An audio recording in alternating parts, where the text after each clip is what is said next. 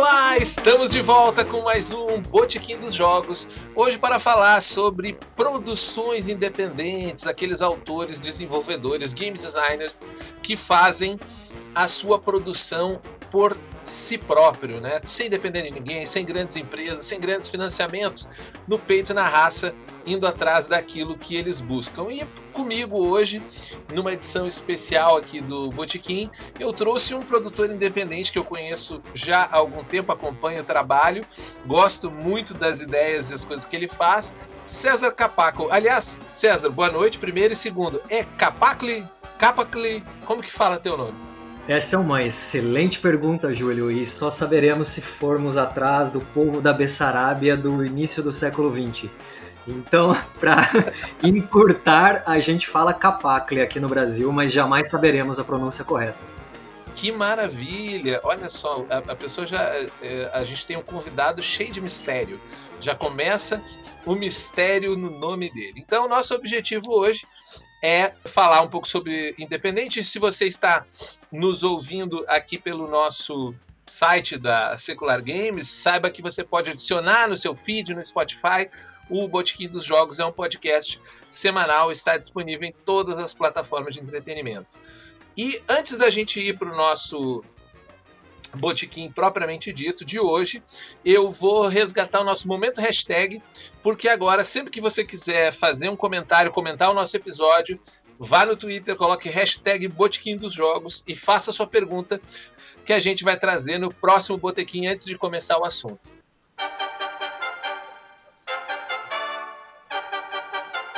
E no nosso momento hashtag aqui, César, a gente tem uma pergunta que é do grande Fabiano Neme, nosso amigo aí, um dos desenvolvedores do Old Dragon, para quem não sabe, e ele fez uma pergunta bem capciosa, porque no episódio anterior a gente falou sobre a lenda do bom mestre, né? Ah, poxa, mas o bom mestre, o jogo precisa de um bom mestre para desenvolver.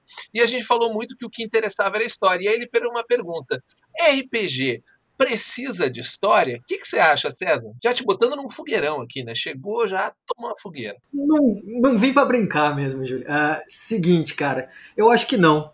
Na verdade, eu acredito que uh, ainda isso não se refletiu no tipo de produção que eu faço, mas até acho que talvez com link com o tema que a gente vai discutir hoje, a gente vê muito na produção independente o testar os limites do que é um próprio, do que é o RPG tradicional. E uh, eu tenho visto produções muito interessantes de lirismo no RPG, de RPGs poesias, de RPGs de contemplação, e que, afinal de contas, eu acabei percebendo que a gente até na produção de estruturas que sustentam um determinado tipo de narrativa, a gente tem paradigmas ocidentais muito claros, né, de conflito, estabelecer conflito, de superação, e, e eu vejo que isso não é necessariamente verdade para que um bom jogo aconteça. A história em si talvez também não seja necessário, seja só um momento de contemplação, reflexão, pode ser um momento de pausa um jogo de RPG. Não vejo por que não possa ser assim.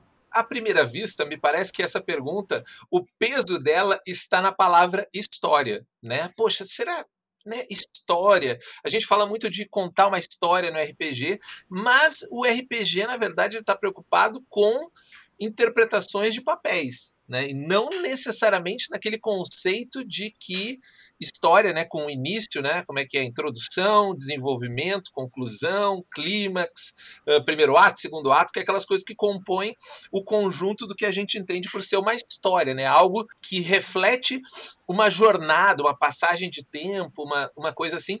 E realmente, como você estava colocando, não necessariamente o ato de representar personagens, de fazer uma reflexão, seja de um personagem introspectivo, seja nas conversas né, do RPG, vai necessariamente refletir numa história. Mas o peso dessa pergunta está no precisa. Precisa de história? Aí eu concordo com você que não precisa, mas eu particularmente gosto mais dos jogos que levam a gente numa história. E aí eu acho que é uma questão de gosto. É, precisa de fato é o foco aí na questão. Não precisa mesmo. E aliás, uma vez eu vi uma definição que eu acho que é muito interessante. Ah, ah, o que a gente fala que é um jogo de contar histórias é estranho porque, na verdade, história é aquilo que você conta depois que você jogou o RPG. durante o ato de jogar, que a, a narrativa que emerge lá, seja ela com uma característica de, um, de começo, meio e fim ou não, não é propriamente a história. A história é aquilo depois que termina o jogo e você olha para trás para aquilo jogado formou-se uma história. Uma história que você conta depois que você termina a sessão entre seus amigos, ou se você estiver jogando sozinho, quando você faz um relato daquela, da, daquela narrativa. De repente não precisa nem ter personagem, não precisa ter necessariamente isso. Essa interpretação de papéis, que eu acho que daí é o centro do que é o RPG, também transcende o personagem único, né? Tem jogos muito interessantes como Microscope em que não há necessariamente um personagem a ser interpretado, e eu acho tudo isso válido. Não gosto de estabelecer limites, não. Um tema muito bom, acho que até rende um botiquim, uma discussão dessas, com, com mais gente na mesa trocando uma ideia. Então, queria agradecer ao Fabiano pela pergunta maravilhosa e pedir para você, se você gostar do nosso tema, quiser dar o seu pitaco, quiser trazer alguma coisa para a gente debater no Botiquim, hashtag Botiquim dos Jogos no Twitter, que eu vou estar lá em cima do lance. Agora, vamos para o nosso assunto principal.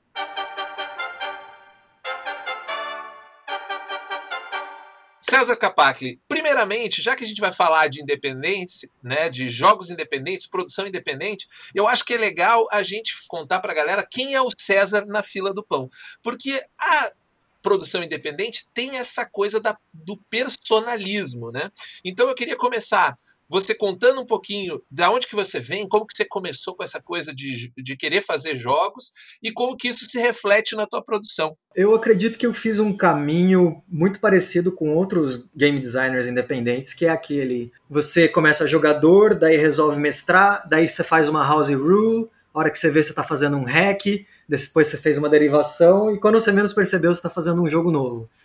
E uh, essa inquietação de você perceber uh, as ferramentas que você tem à disposição para jogar e sempre achar que tem uma outra maneira de contar uma, uma história ou uma outra perspectiva de contar uma história foi o que despertou em mim o interesse de fazer jogos. Eu acho que se eu fosse reportar no tempo, o momento que deu o clique mesmo foi jogando D&D quarta edição. Diante de alguns momentos de frustração, com o sistema, principalmente os resultados binários e a incoerência entre você ter personagens que teoricamente seriam muito competentes falhando diante de circunstâncias que seriam obviamente fáceis de superar por conta das, restrições do sistema, eu me debrucei e falei, putz, será que não dá para fazer isso diferente? Então, de maneira nada original, o meu início foi o famoso Fix D&D, né? Quero consertar o D&D que eu acho que é a porta de entrada de muita gente que começa a rabiscar alguma coisa. Inclusive, essa eu acho que é um dos threads do Reddit do D&D mais longa, assim, né? Como, como consertar o Dungeons Dragons. Quase todo mundo, eu já também fiz o meu Dungeons Dragons, eu acho que quase todo mundo tem meio que essa fixação de consertar a sua primeira experiência com RPG, né? Pois é, e o D&D, por ser o mainstream, acaba sendo a, a referência inicial de muita gente. Isso também dá outro botequim inteiro, que é a gente recomeçar sempre do mesmo princípio, porque a gente tem a mesma referência de 20 anos atrás. Mas, enfim, eu com essa inquietação fui procurar quais são as maneiras diferentes de se contar narrativas e se fazer jogos de RPG. Trombei com um Fate, daí isso foi uma explosão de cabeça total, né?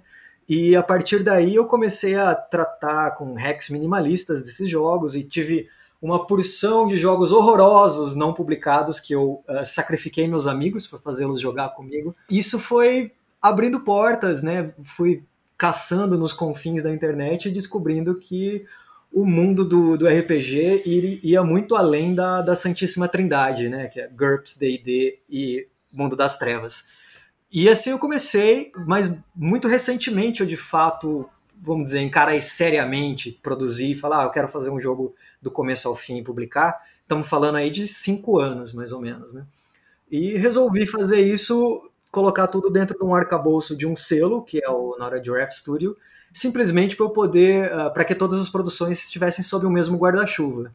E só que é aquela coisa, né? Sou eu comigo mesmo e, além disso, eu trabalho com, com o Fábio Silva, com a Pluma Press, que também é um trabalho independente, a gente faz trabalho de suporte para o Fate, além de algumas outras produções autorais nossas. Mas foi mais ou menos por aí. Uma das coisas que você comentou, né? Bom, eu, eu tava num, num jogo ele me incomodou de certa forma e eu queria mais. E aí a seu primeiro impulso foi olhar outros jogos, né? O Bootkin, se você pensar, nasceu exatamente desse problema, que é o seguinte: olhei outros jogos, legal, mas só ler o outro jogo meio que não decifra esse código de como fazer depois de todos esses anos aí no, no rolê, fazendo evento, laboratório de jogos, bootkin, parama, sou muito procurado pelas pessoas que me perguntam assim, cara, mas como, como é que, o que, que eu aprendo? Você dá um curso, tem um curso, tem um livro, tem um negócio, e se a gente for olhar, não tem, não tem um curso, não tem um livro, não tem assim algo que diga assim, ó, siga 12 passos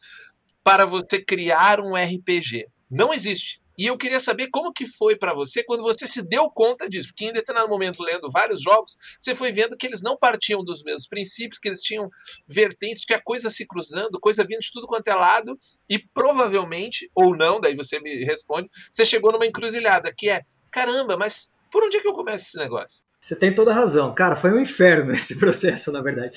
Bem delicioso, porque, assim, quem se apaixona por essa questão é uma quest pessoal é muito gratificante, apesar de assustadora a princípio. Só que você tem razão, de fato a gente tem muito pouca referência desse começo.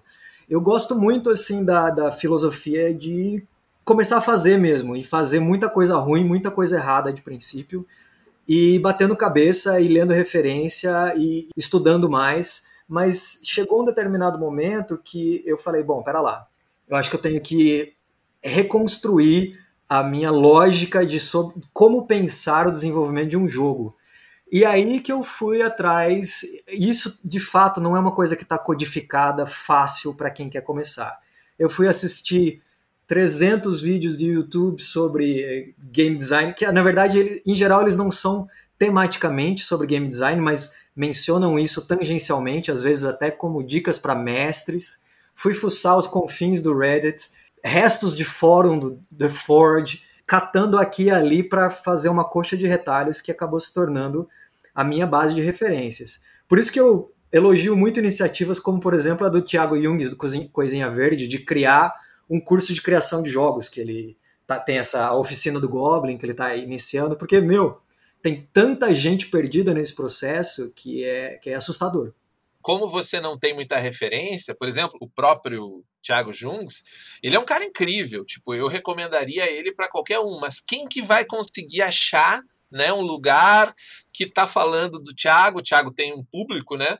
Mas a gente precisaria expandir demais o Thiago, precisaria ter mais gente falando disso. Então, em parte, construir esses canais aonde a gente constrói uma trilha, né? É, não é bem um caminho das pedras porque não tem muita receita, né? Eu acho que desenvolver RPG é isso que você falou mesmo, é um lance de tentativa e erro, mas eu sempre me deparo com uma coisa muito interessante e que eu acho que o desenvolvedor independente ele, ele começa por um, um, caminho um pouco diferente. Porque muita gente começa naquele uh, lógica que nem você falou. Eu sou um mestre, eu meti uma, uma regra da casa aqui, eu alterei meu jogo avacalhou. Normal, parecia lindo na hora que você pensou e na hora que você botou em prática, uh, você se deu mal, ou algum jogador muito mais uh, sagaz que você ele aproveitou aquela regra que você estava achando incrível para fazer um mini exploit ali e tirar uma vantagem, dado que o jogo na maioria das vezes você joga, ele tem um foco no desenvolvimento do personagem, da evolução, na maturidade. Enquanto que para você começar a fazer qualquer coisa, meio que você tem que encontrar um fio, né? Ah, por onde que eu puxo o fio que é construído? Um exemplo clássico, né? Eh, no que que está pautado o, o Dungeons Dragons? Para mim, por exemplo, está muito claro que o Dungeons Dragons ele é pautado na questão da, da construção de classe e evolução de personagem.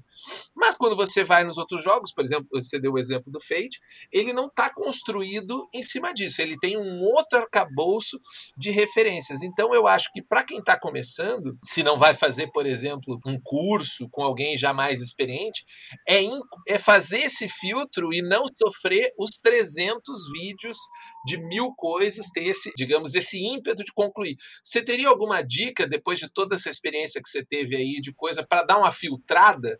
Eu acho que tem como sim, mas aí a gente chega num problema de, de acessibilidade, eu acredito, que é o seguinte Eu fico imaginando que o, o sem número de game designers que estão aspirando a fazer o seu primeiro jogo, que vão fazer a mesma trajetória que eu fiz há seis, sete anos atrás, que outras pessoas fizeram uma década atrás, e vão começar do mesmo ponto de partida e tentar corrigir erros que eles encontram que já foram solucionados uma centena de vezes.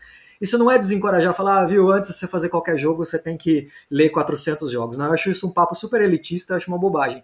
Mas eu fico pensando, se o cara que vai começar a fazer game design hoje, ao invés de ele ter que pegar como referência ainda os mesmos paradigmas que estão há 30 anos com a gente, ele quisesse consertar, vamos dizer, um PBTA, que ele quisesse consertar um jogo mais moderno, um Forged in the Dark. Então, ele já. Ele, a gente está sempre nos ombros de gigantes, certo? E nada disso que existe hoje existiria se não houvesse aquilo que foi criado anteriormente. Mas eu acredito que a gente tem que dar essa oportunidade para quem está começando agora de já começar alguns passos à frente do que a gente começou, senão é literalmente reinventar a roda. E para isso, eu acredito que uh, a gente tem que tentar sair das nossas câmeras de eco, né? E que a gente começa falar só com nós mesmos e sermos bastante acolhedores para as pessoas que falam, ah, tô pensando em fazer meu jogo e tal, e falar, cara, olha, muito legal isso que você está fazendo. Quais são os problemas que você quer resolver com o seu jogo? E de repente o cara fala assim, olha, tem isso, isso, isso, e você pode é, orientá-lo a falar, olha, tem tais soluções que foram apresentadas aqui, não quer dizer que você não precise fazer de uma maneira diferente. Eu sempre acho que há uma nova perspectiva sobre as coisas mas de repente eu te poupo o trabalho de ter que começar lá onde a gente começou. E eu, eu sinto isso na produção, às vezes, de novos designers, que é todo mundo sempre começando do mesmo ponto, que é basicamente consertar D&D. Acho que a gente poderia passar por uma próxima etapa, sabe? Eu percebo isso também. Às vezes, a gente vê, mesmo nas comunidades, ou naquele ou na galera que tá postando coisa nova, tipo, ah, galera, olha meu jogo. E aí você vê o cara fez um, nossa, um arcabouço de coisas e tal, e tudo aquilo é meio que um, uma etapa que ele podia ter meio que passado reto. E aí a gente chega num outro ponto que eu queria abordar, César, que é o seguinte: como que você enxerga essa questão do designer introspectivo. Provavelmente você teve essa fase também em que você fazia os seus negócios, divulgava internamente ou construía muita coisa em volta de ideias pouco bem estruturadas para depois na prática ver que as ideias de mecânicas elas desmoronavam muito fácil e não atendiam mais aquele monte de coisa, o tal do lore, né, que o cara, nossa, cria um, um, um catatal de lore sem mostrar para ninguém. E quando você vem para mostrar, você dá de cara com uma comunidade de, dizendo, putz, Manolo, de novo isso, rola o D20 mais um e dá crítico. Como que você enxerga essa coisa do desenvolvimento aberto, desenvolvimento fechado? A gente tem maturidade hoje na comunidade para sugerir para alguém que está desenvolvendo, tipo, abra seu desenvolvimento para receber feedback? Eu acho que a gente está engatinhando nesse processo, Júlio, estamos muito longe disso. Eu é, acredito que tem muito dessa tentativa de criação no vácuo, né, de você ver um problema que você está tentando resolver e, e, se apegar àquela solução que você está criando muito tempo sem mostrar, é, porque você acredita muito naquilo e talvez você não tenha outro tipo de referência, mas uh, eu consigo entender, vendo alguns tipos de comportamento da recepção da comunidade diante de designers que estão tentando aí começar, eu consigo entender às vezes o cara não se sentir à vontade, porque é muito pouco receptivo, né? A comunidade é inclusive muito pouco receptiva a novos jogadores, que dirá pessoas querendo criar jogos novos, né? Eu acredito que essa postura acolhedora é um negócio que a gente tem que desenvolver, putz, mas aí vai bem além da comunidade RPGista, né? A gente está desenvolvendo como ser humano. É, a gente está numa época complicada para isso, né? Infelizmente. É, a empatia, né, cara? É assim, depois que você pega algum tipo de referência, é muito fácil, se você não se policiar, você se colocar numa posição pedante cara, você está fazendo isso mesmo? Tem, eu conheço 425 jogos que fazem o que você está fazendo, tentando fazer e fazem de um jeito melhor. Se você não se policiar, você esquece muito rapidamente que um, dois anos atrás você estava exatamente na mesma situação e apontar isso para a pessoa, mesmo que você for o mais gentil possível, pode soar como, viu, desiste do que você está fazendo porque outras pessoas já fizeram melhor. Então, é, eu acredito que a gente ainda não achou um ajuste fino entre encorajar novos designers a entrar na cena e ao mesmo tempo apontar para, para essa pessoa caminhos que os poupe de frustrações que inevitavelmente eles vão ter se eles começarem lá do mesmo ponto de trás. Então, é, temos muito a amadurecer, Júlio. É, e eu acho que isso se reflete bastante na nossa falta de diversidade em quem publica jogos, mesmo se a gente olhar no cenário de jogos independentes você vai olhar a grande maioria dos designers independentes são pessoas brancas. Ponto. Aí você praticamente só tem homens.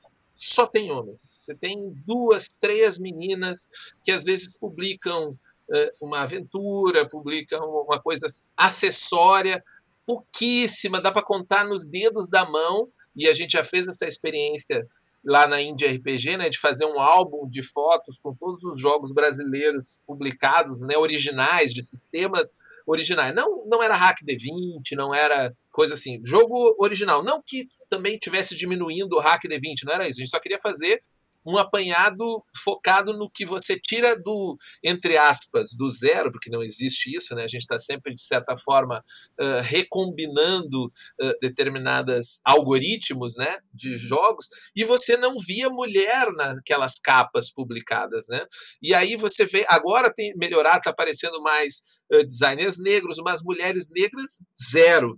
Mulheres brancas, duas, três, quatro. Então, eu acho que, em parte, quando a gente está falando dessa falta de de, de, acolhimento tem, eu, como designer independente, vejo que, para mim, sendo homem, sendo branco, sendo cis, hétero e tal, eu vejo muito mais facilidade, talvez até uma resiliência maior, se eu postar alguma coisa lá e alguém dizer, pô, nada a ver esse negócio, entendeu? Enquanto que outra pessoa que já traz toda uma carga complexa, se ele posta lá uma, uma ideia e alguém fala mal, ou pior ainda, que para mim eu acho que é pior, que é a total ostracismo, ou seja, o pessoal não fala nada. É muito mais difícil de lidar. Eu concordo em absoluto com você. A, a gente, nós aqui, como cis, hétero, homem branco, estamos sentados numa montanha de privilégio que a gente não consegue nem enxergar direito. E digo mais, eu acho que muito da, da é, do replicar dos mesmos erros de game design tem a ver com o fato das referências. O D&D, ele é um power fantasy de homem hétero branco ocidental, né? Que é, é um simulador de homicídio colonialista e as coisas que se derivam de quem é, desfruta esse tipo de fantasia acabam se sendo similares. E se você, se a gente tiver, né, como sociedade, a abertura para pessoas que são game designers, que tiveram como primeiro jogo um Monster Hearts ao invés de um D&D, e ele quer consertar o Monster Hearts ao invés de D&D, você imagina a pluralidade de visões que a gente está trazendo para a cena. Mas infelizmente esse ainda não é o caso. Então eu acho que tanto se replica tanto na, no privilégio dessas pessoas terem mais voz, né, as, vamos dizer as normativas terem mais voz, como também elas acabam é, reproduzindo os mesmos tipos de power fantasy que a gente vê nos jogos tradicionais. E isso que você falou se reflete bem quando a gente vai olhar alguém, por exemplo, que está desenvolvendo jogos que está vindo mesmo de outra referência, como por exemplo um Mundo das Trevas ou um Fate, um pouco mais moderno, mas ainda assim, se a gente for olhar Fate Food, Food, Food plus Fate já é um negócio mais antigo até, né? Essa concepção não é uma coisa assim tão novinha, né? Mesmo essa galera já vem com outra pegada, né? Já vem com outra observação. Então, não dizendo aqui, eu poderia dizer isso, né, não tem problema nenhum, mas não acho que seja o caso de dizer que ó, o mal da falta de diversidade no RPG é o Dungeons Dragons. Não é exato isso que a gente está dizendo. Ele é mais um elemento dentre todos os elementos sociopolítico-econômicos que atrapalham nesse processo. Né? Exato, ele é até um reflexo desse processo. Né? Ele ficou nessa posição por conta de uma, uma conjuntura social toda. E é muito interessante a gente ver em comunidades marginalizadas, inclusive de minorias, que começam o mundo do game design com referências diferentes, o tipo de produção é interessante, né? Eu tenho acompanhado uns produtores independentes, principalmente da comunidade LGBTQIA+, no Twitter, que começaram a desenvolver jogos baseados, tendo como primeiro contato com RPG é, microjogos publicados por outros dessa comunidade, no It, por exemplo. poxa, o cara que tem como essa referência inicial um mundo totalmente diferente, ele traz para a mesa um discurso super rico, super interessante e uh, acho que a gente tem que amplificar essas vozes mesmo, porque a gente está se furtando de ver experiências e perspectivas que, que podem contribuir para todo mundo. Mas você tocou num assunto que eu queria fazer um follow-up para outro tópico. Que você falou de plataforma aí, né?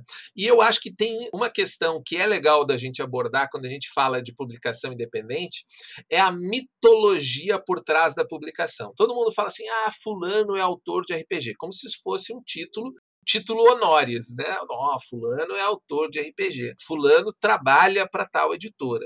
Mas eu gosto muito de dizer, e sou às vezes muito criticado, que na verdade, mesmo o maior dos, das editoras de RPG ainda trabalha de uma forma muito amadora, porque tal, não porque ela queira, não por incompetência, mas porque talvez seja a única forma de você lidar com a estrutura do jeito que ela está, né? Isso falando de produções originais, né?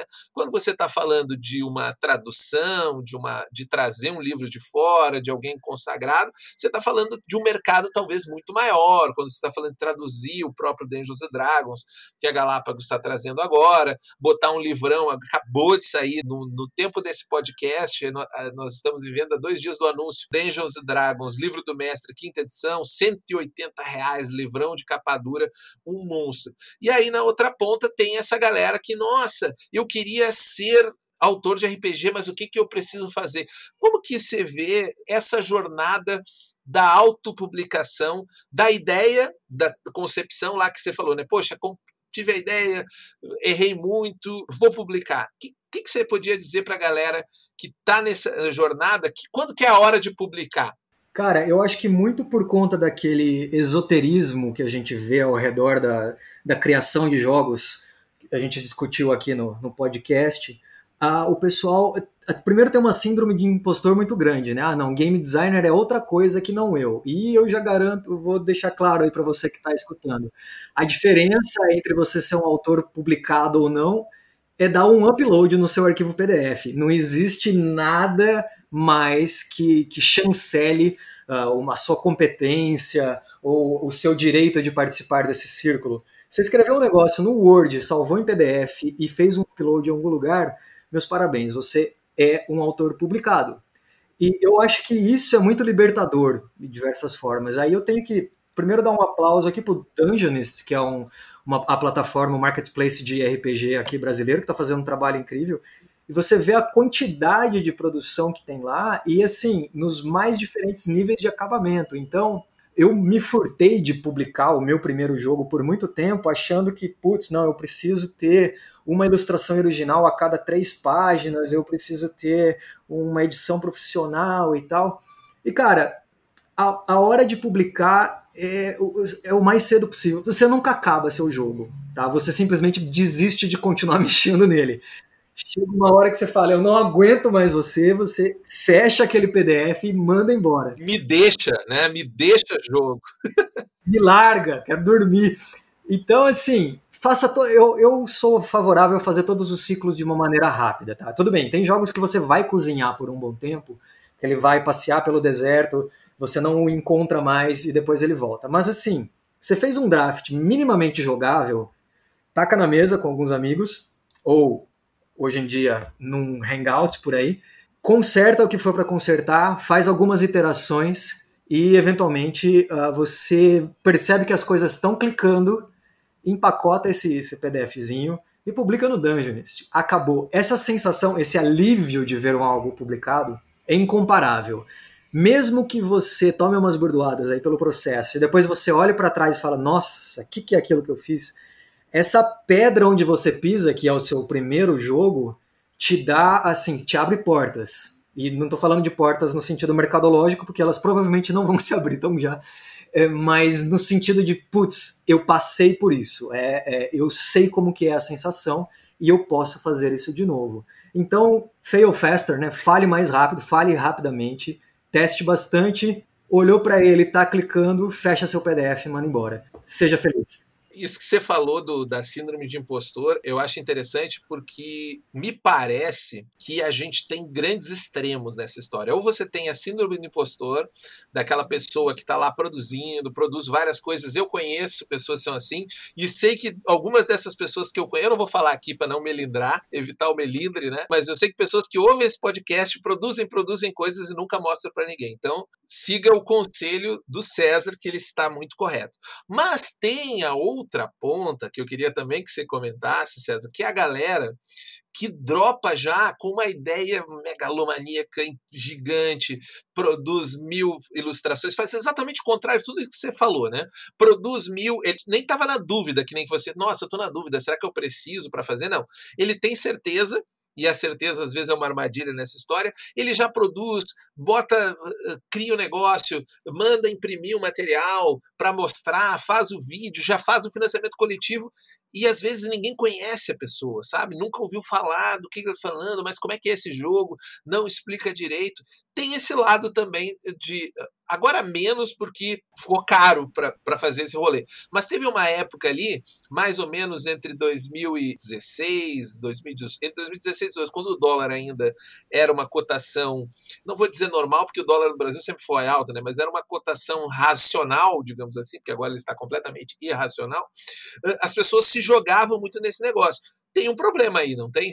Eu acho que para eles mesmos, né? Eu não posso dizer para uma pessoa não faça isso jamais, isso é o jeito errado de se fazer. Mas é em uma analogia, se você quiser fazer o seu primeiro filme, você investir em uma produção de duas horas e meia e contratar computação gráfica, efeitos e tudo mais, sem se dar a chance de filmar um documentáriozinho com o seu celular e e trombar com vários uh, erros que depois em uma coisa de maior escala é, vão se mostrar facilmente superáveis se você tiver, tiver enfrentado eles antes. Então não seria um caminho que eu aconselharia, porque assim é muito fácil a gente se apaixonar pelas próprias ideias e depois para matar suas, suas queridinhas é muito mais dolorido depois que ela tem uma ilustração linda, uma diagramação foda. Eu não recomendaria esse caminho para quem quer começar. Faz aí um, um, one page, faz um jogo minimalista, participa do 200 Word RPG, né, os jogos de 200 palavras. Publique, sei lá, Arial 12 centralizado no Word, que é, eu tava até conversando com o Thiago esses dias, né, que a, a Zine do século 21 é o arquivo em Word Arial, né, com uma imagem do Google. Joga isso para seus amigos, bicho. Você vai enfrentar problemas nesse começo que vão te poupar, talvez, muitas dores de cabeça depois. E depois que você se apega com um jogo que está bem produzidinho, é difícil de você assumir que ele seria melhor se você fizesse de outro jeito. É, e eu acho que o que ajuda também o independente, e aí eu falo de causa própria, me ajudou muito quando eu estava começando, para ganhar uma tração e descobrir, uh, furar a bolha né, de pessoas que me conhecem, para pessoas que conhecem o meu trabalho. Para furar essa bolha, você construir um legado. Né? Então, esses pequenos jogos que você vai fazendo, que você vai distribuindo, às vezes você pega tração num hack, numa adaptação, numa parada que é o que a galera gostaria e você tem uma sacada, um insight para colocar aquela mecânicazinha tchananã no Old Dragon. Puta, o Old Dragon tem uma puta comunidade. Eu jogo muito Old Dragon, gostaria. Então eu vou fazer um twist. Eu vou fazer um hackzinho aqui para jogar Old Dragon com uma regrinha e tal. E a galera, pô, que bacana.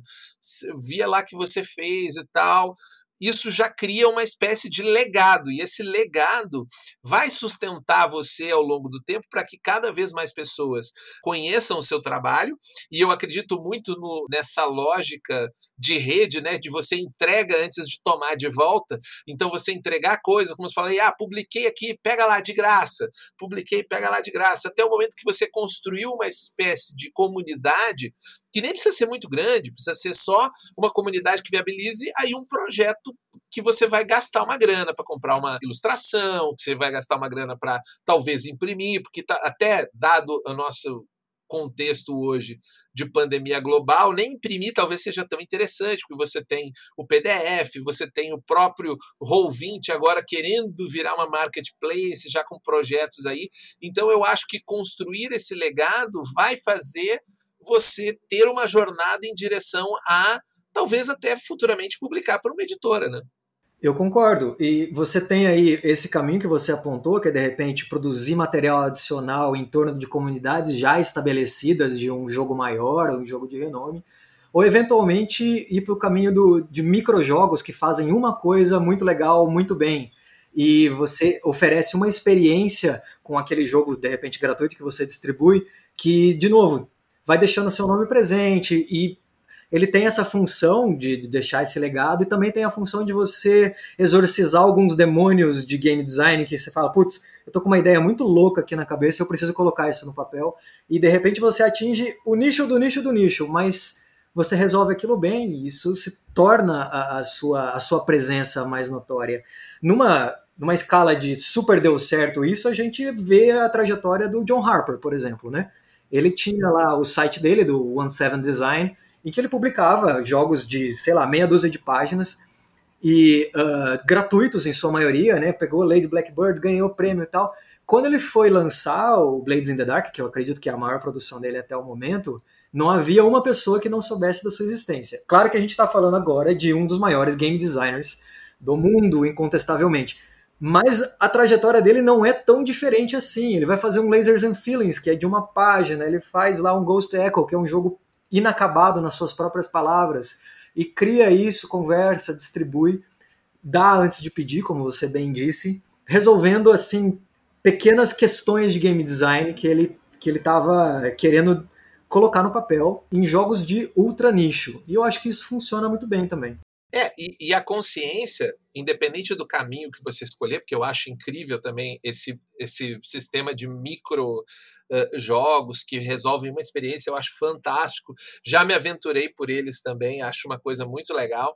Você entender que comunidade é uma parada muito orgânica, muito complexa, e você nunca vai ter o domínio e entender como é que ela funciona. Mesmo a comunidade que gosta dos seus jogos. Às vezes você acha que, não, eu tenho meu público aqui, eu já ouvi isso até de alguns autores, não, eu tenho meu público, eu tenho público para imprimir, porque eu vendo 200 no financiamento, 150 unidades, imprimo 300 e tudo bem. E às vezes alguma coisa dá errado e aí o cara se frustra, a pessoa fica naquela de, pô, a comunidade não me apoiou. Mas eu acho que tem essa coisa meio orgânica de você sempre estar tá está sentindo. E se você colocar um propósito na sua produção, não em atender uma demanda da comunidade, porque eu acho que isso é uma proposta comercial que talvez uma editora, quem está se propondo a ser editora, tem que ter na cabeça de que, tipo, qual, qual material eu vou fazer para a galera consumir e me possibilitar fazer outras, outras paradas. Você colocar na sua cabeça de você fazer aquilo que você quer expressar, né, aquilo que você quer botar na roda, eu acho que vai te levar para um caminho menos frustrante. Concordo em absoluto, porque eu acredito que assim, uma coisa que a gente não falou explicitamente, mas talvez seja bom deixar bem claro, é que se você está entrando na produção independente de jogos, ficar rico não deve ser um objetivo seu. Tá indo no lugar errado, né? Buscar isso, ficar rico e ficar famoso. Não é aqui o, não é aqui o lugar. Não, não mesmo. Se você quiser fazer brigadeiros caseiros e vender pelo Instagram, você vai ganhar muito mais dinheiro, eu te garanto isso. Então, você pode se libertar nesse sentido de tentar acertar o que, que é que a comunidade vai comprar mais, o que, que é que vai vender mais. E fazer aquilo que te dá tesão, cara. Se, se eu fosse pensar em o que, que vai clicar com a comunidade, eu nunca teria me proposto a fazer um jogo que você joga enquanto dorme. E no final das contas, eu fiz e a hora que eu fui ver na comunidade internacional, esse negócio deu meio que uma bombada. E assim, eu nunca pensei que fazendo o jogo do nicho do nicho, do nicho do nicho, isso iria clicar. Você tem razão em dizer que ela é muito orgânica e por vezes muito imprevisível. Não tente acertar o que vai vender. Faça aquilo que você acha que está te inquietando, perguntas que você tem na cabeça que você quer responder por meio de jogos que na verdade game designer faz isso, né? Ele responde inquietações criando o jogo. Aliás, esse jogo que você falou aí é uma coisa fora de série e é parte da construção que quando você se liberta e começa a fazer um rolê que tem a ver mais com expressão, né? Do tipo assim, o que, que eu quero botar, você abre possibilidade de acertar e atingir públicos fantásticos. E isso aí vai para um outro ponto que eu não quero deixar de falar aqui. Eu, eu ia querer abordar essa parte do não adianta não querer ficar famoso e não querer ficar rico, porque eu também acho uma grande bobagem que motiva algumas pessoas a participar de, e desenvolver. E eu queria que você falasse também do lado ruim. O que, que né? Porque tem aquela coisa de, poxa, o que, que é ruim, quais as dificuldades que você vem encontrando aí na sua jornada para botar na rua, para as pessoas conhecer seus jogos, porque senão parece que não, gente, é tudo lindo, vem para cá, piscina gelada, sabe? A gente se jogou na piscina, eu e você, e agora a gente está chamando a galera para se jogar também, para só quando eles caírem na piscina eles vão descobrir que é gelada. é, tem muito disso, na verdade. Eu acho que a gente vive, tem que fazer um malabarismo com diversas angústias enquanto produção independente independente. A primeira, em geral, você está trabalhando com orçamentos próximos a zero, e se você tiver em uma posição ligeiramente privilegiada, você pode contar com parte do recurso que você tem do seu trabalho normal, regular, para reinvestir, de repente, em jogos, sei lá, comprar uma ilustração ou contratar um revisor, pô, isso já é, é, é, praticamente luxo no mundo da produção independente. E você também tem diversos trabalhos que você quer desenvolver simultaneamente e a vida real cobra um preço, cara. Então você vai se apaixonando por diversas ideias, diversos caminhos, e você tem que saber que uh, nem tudo vai para frente. Alguns jogos que às vezes você investiu bastante tempo seu, você vai ter que abandonar é, para fazer outra coisa que está ali mais frutífera na sua cabeça. Mas eu acho que a gente acaba aprendendo que a, os seus jogos não lançados, eles são, para você, enquanto game designer, quase tão importantes quanto aqueles que você lançou. Né? O seu, seu quinto jogo é o fruto de quatro jogos frustrados atrás que você teve. Né? Mas você tem que lidar assim com, primeiro, a vontade e a disciplina para aprender a fazer coisas que de repente não são o seu forte. Você tem que abrir mão de falar assim: ah, não, o meu negócio é escrever. Acabou de escrever, dei o último ponto final, eu despacho isso para outra pessoa que vai revisar, uma terceira pessoa vai diagramar, uma quarta vai ilustrar, uma quinta vai. Enfim, não, bicho, talvez tenha umas partes do processo aí que você fala, putz, eu não acredito que eu tenho que fazer isso mas você vai ter que encarar tudo. E às vezes eu vejo que a frustração de algumas pessoas nesse processo é que tem algumas partes do desenvolvimento independente que atraem bastante e outras que não são tão legais assim e acabam fazendo com que a pessoa deixe o seu projeto engavetado. Então você vai ter que adquirir um certo gosto por diversos aspectos da produção de um jogo que vão muito mais além da, do que aquele momento da faísca da ideia.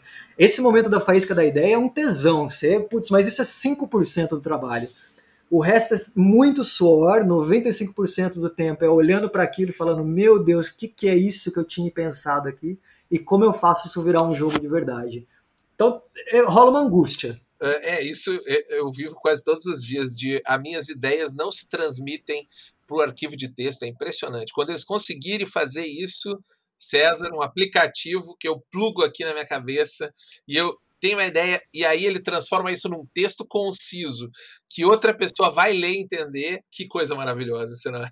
Ia ser lindo, ia ser lindo mesmo eu acho que é importante a gente comentar, e eu enxergo muito isso, o meu parceiro de podcast aqui, que infelizmente hoje não pôde estar com a gente, o John Bogé, ele é o famoso exército de um homem só, porque ele cria, ele diagrama e ele ilustra, ele ergue uma barra que nem a gente diz, né? E eu lembro há, anos atrás, quando tinha os concursos, há seis, sete anos atrás, que tinha os faça você mesmo e tal, ele erguia uma barreira que as outras pessoas pensavam, nossa, mas como é que eu vou apresentar meu jogo se o John Bogeia botou um jogo dele, sabe? Eu não consigo fazer isso que o John Bogeia faz, mas eu acho que a palavra melhor para usar, por mais que, sem dúvida, eu concordo em gênero, número e grau com o César, quando ele diz o seguinte, cara, vai ter coisas que você vai ter que aprender a fazer, meio que senta aí, descobre como é que se faz, como é que diagrama, como é que revisa, para poder chegar no final, como é que eu crio um PDF, sabe? Às vezes a pessoa não tem esse, esse, esse rolê de criar um PDF, mas bora lá, vamos descobrir, tem vídeo no YouTube.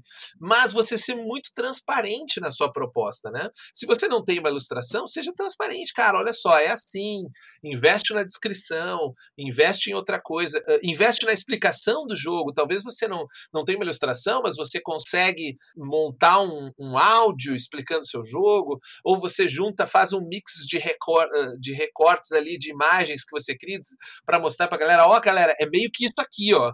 É meio que essa ideia do jogo visual e tal, eu não tenho ilustração, mas é isso aqui que eu quero passar. E você criar alternativas. Então, não importa muito com que os outros façam, mas se você for transparente na sua proposta, certamente eu acredito que vá encontrar pessoas que vão querer participar dela, né? Com certeza. Aí a gente tem é, o desenvolvimento de habilidades e também o desenvolvimento de parcerias, que não deixa de ser uma das grandes habilidades, né? Porque você fazer jogo em conjunto é uma arte que, se, se não se ensina a fazer jogo, não se ensina menos ainda a fazer jogo em conjunto, né? Porque ah, os limites de que de, da, da, criação, né, do processo criativo, que são coisas que você só descobre é, em conflitos, né? Não quer dizer briga necessariamente, mas pode querer dizer.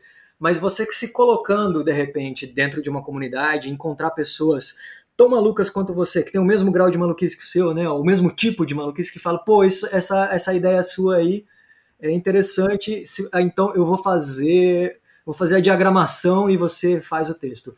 Estabelecer esses laços, criar essa comunidade, eu acho que é, é uma habilidade a, a, se confeccionar com o tempo também. Sem dúvida, a própria Secular, que é um coletivo, nasceu assim, de uma galera que se conhecia, pô, cola aí no rolê, você que manja das diagramação, ah, cola aí no rolê você que manja de distribuição, cola aí no rolê você que manja de gráfica. E foi galera colando, colando, daqui a pouco estava lá, Secular Games, um coletivo que não é uma editora, e a gente sempre tenta ser transparente nesse sentido de deixar claro, galera, a gente não tem uma, um, como é que se diz, um pick and packing, sabe? Um processo de, de entrega. Então você compra, o livro da secular demora mais para chegar, porque não é toda hora que a gente vai no correio. Ah, o suporte, o suporte não é 100% online, demora um pouquinho, mas a gente responde, a gente vai lá, corre atrás do problema. Vários detalhezinhos que você precisa ser muito transparente. Dizer, galera, olha só, é só eu fazendo esse rolê, ou é eu e outro malandro. Não é uma empresa isso aqui, não é um, um rolê que a galera ganha salário. Né? Então eu acho que a transparência, para mim, é a palavra de ordem para você conseguir botar para fora o que você está tentando fazer. É, e aí você já calibra as expectativas do seu público e as suas também, né? Você sendo transparente ajuda você até num processo de reflexão de até onde você pode chegar com aquele projeto e até onde a, a parte que você não vai conseguir cobrir. E não tem problema algum nisso, na verdade, muito pelo contrário, é um exercício de honestidade. Você fala, olha, galera, é, é, é até aqui que eu vou, e isso te livra de uma carga de tentar pensar que seu projeto só é bom o suficiente para ser mostrado quando ele estiver num nível de acabamento de uma editora profissional. Esqueça isso. Você tem que uh, mostrar seu trabalho para o maior número de pessoas que você conseguir, com essas premissas de transparência, aprender a receber feedback, que quer dizer tanto a aceitar as críticas como não necessariamente incorporar todo tipo de feedback que você recebe, que também é uma habilidade que se desenvolve meio que empiricamente, refinar e partir para frente, cara. Bom, César, a gente, nesse papo delicioso aqui, tá quase a uma hora conversando. A galera fala que, pô, mas vai ficar num. num, num, num como é que é? Jogando um ping-pong aqui, não vai render. Mas eu sempre acho que rende muito esses bate-bolas aqui.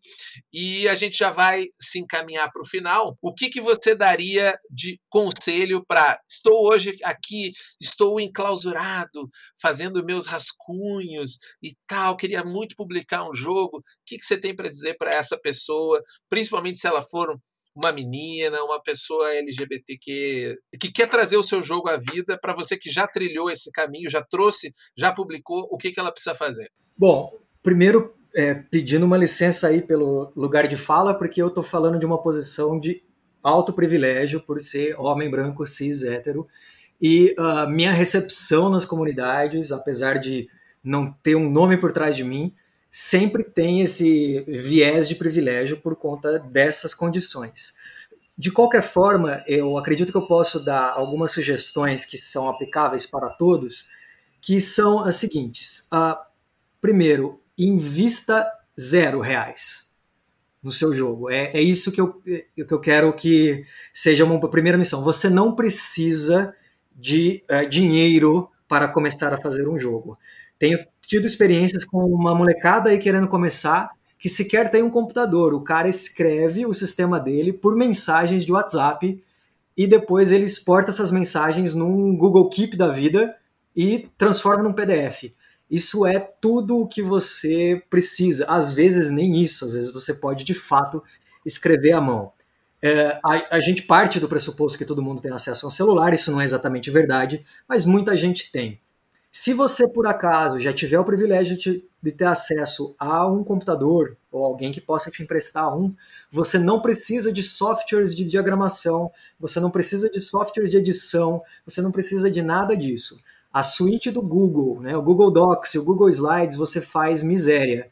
Eu acredito que uh, os jogos que eu tenho publicado eu diagramei 100% no Google Slides, que é o genérico do PowerPoint, com imagens gratuitas da internet, não, não imagens pirateadas, tá? são imagens que estão em licença aberta, com uma edição mínima usando softwares gratuitos. Então, se você quiser investir alguma coisa, invista seu tempo, de repente, assistindo uns tutoriais no YouTube sobre como usar essas ferramentas. Por quê? Pode parecer que o seu jogo não seja bom o suficiente, mas talvez você esteja julgando ele pelo ponto de vista do produto e não do jogo em si. E se você conseguir, uh, em, sei lá, duas horinhas de trabalho, deixar ele mais bonitinho, não pode ser que isso signifique que mais pessoas vão querer ler ele, sim, que é a embalagem do produto, mas pode querer dizer também que você mesmo olhe para o seu produto com um pouco mais de carinho e fale, poxa, olha só, não está de todo mal isso aqui. Então, uh, eu vou deixar essa dica que é uma coisa diferente de tudo que a gente falou aqui antes. Já, já falei bastante sobre mostrar seu trabalho, dar playtest e publicar o quanto antes. Então, se você sente que você quer deixar o seu, o seu joguinho com uma carinha mais bonita, saiba que você não precisa gastar dinheiro para isso. E eu acho que é um grande alívio para quem está começando também. Maravilhoso. Essa sua dica aí é matadora. Então, sigam as palavras do César, que elas são maravilhosas. Bom, César, todo o botiquim, antes de encerrar, eu sempre peço para os nossos convidados e também tento trazer sempre alguma indicação de coisas legais que você está assistindo, ou que você está jogando, ou que você uh, conheceu há pouco tempo e tal, que amplia a visão, que as pessoas possam acessar coisas novas para a gente não ficar sempre recorrendo em volta da bolha. E pode ser qualquer coisa, pode ter relação com o nosso podcast, pode não ter. O tema é livre, a única uh, regra é não ser um trabalho seu, porque o jabá é depois. Mas a indicação agora é de alguma coisa que não seja sua. Tenho sim. A minha indicação é deem uma chance para os RPGs solo é um mundo que se abre, que uh, não estamos falando aqui necessariamente de livro-jogo ou aquelas aventuras, escolha o seu caminho, você é o herói. Estamos falando de fato de RPG, é, na, nos seus modos tradicionais, mais jogado sozinho. A gente tem uma comunidade muito profícua aqui no Brasil, a maior comunidade de RPG solo do mundo, tem lá, acho que chegamos a 1.900 documentos de arquivos criados pela própria comunidade, 2.500 participantes em uma comunidade livre de toxicidade, muito devido a um trabalho assim é, minucioso dos moderadores para que isso aconteça. E existe um, todo um mundo uh, nacional e internacional de jogos solo que ampliam a linguagem do game design para lugares que eu nunca imaginei que poderiam acontecer. E o exercício de você criar um, um, um jogo solo ele é importante mesmo se você não tem interesse em publicar RPG solo. E eu digo por quê? Porque se você cria um jogo cujas mecânicas são suficientes para que não dependa de uma inteligência, uma pessoa, para colocar ele nos trilhos, essa pessoa sendo o mestre, quer dizer que seu jogo está tão bem amarrado que ele funciona sozinho. Então, se você pensar no seu game design pela ótica de e se eles fossem jogados sem ter um mestre para dizer o que, que pode e o que, que não pode? Você vai criar mecânicas muito mais enxutas, muito mais precisas para o seu jogo. Então, vasculhem esse mundo que eu acho que todo mundo tem a ganhar em descobrir isso. Se eu for dar uma recomendação específica, agora está tendo financiamento coletivo do Gatunos, que é um jogo do Thiago Jungs que pode ser jogado modo solo, inspirado em Blades in the Dark, você joga com gatinhos antropomórficos, ladrões em uma cidade. Muito bacana, pode ser jogado solo e tem essas filosofias de design que valem muito a pena ser exploradas. Thiago Jungos já é selo de qualidade. Eu praticamente tenho tudo que o Thiago lançou, meu amigo Dragão, Ronin, tenho todos os materiais, eu sempre, eu sempre pego. E a minha indicação para a galera é um podcast que eu comecei a ouvir por causa do Black Lives Matter. Alguns podcasts abriram espaço para podcasts produzidos por pessoas negras. Podcast que eu queria indicar é o Afropausa, um podcast muito legal de uma galera da área de comunicação, com umas ideias muito legais para descolonizar, digamos assim, a sua visão de mundo e conecta diretamente com outro podcast que daí do mais conhecido que a galera conhece, do RPG Notícias, que fez uma edição sobre afrocentrismo. Então, se você quer expandir e começar a, a ter uh, percepções, seja de fantasia, seja narrativa, menos eurocêntricas, né, menos colonizadas, ou como é o termo didático, e eu recomendo todo mundo procurar bastante sobre decolonialismo, que é uma, uma vertente de estudos muito interessante, que eu acho que pode agregar demais na construção das narrativas dos seus jogos, se você entender do que, que essa galera está falando de decolonialismo, não só pela questão sócio política, mas pela questão de criativa mesmo. Depois que eu comecei a, a, fazer essas leituras decoloniais, abriu um mundo novo de possibilidade, de ideias que estava fora do meu, do meu espectro, sem dúvida. Então, a minha dica, podcast Afropausa, procure, procure o último episódio sobre afrocentrismo do RPG Notícia e pesquise no Google sobre decolonialismo. Dito isso, queria agradecer ao César pela disponibilidade, por estar aqui batendo esse papo com a gente e pedir o seu boa noite final e o seu jabá. se você quiser indicar alguma coisa que você está fazendo para a galera, onde que a galera pode te achar, se tem algum produto aí que você indica em primeiro lugar.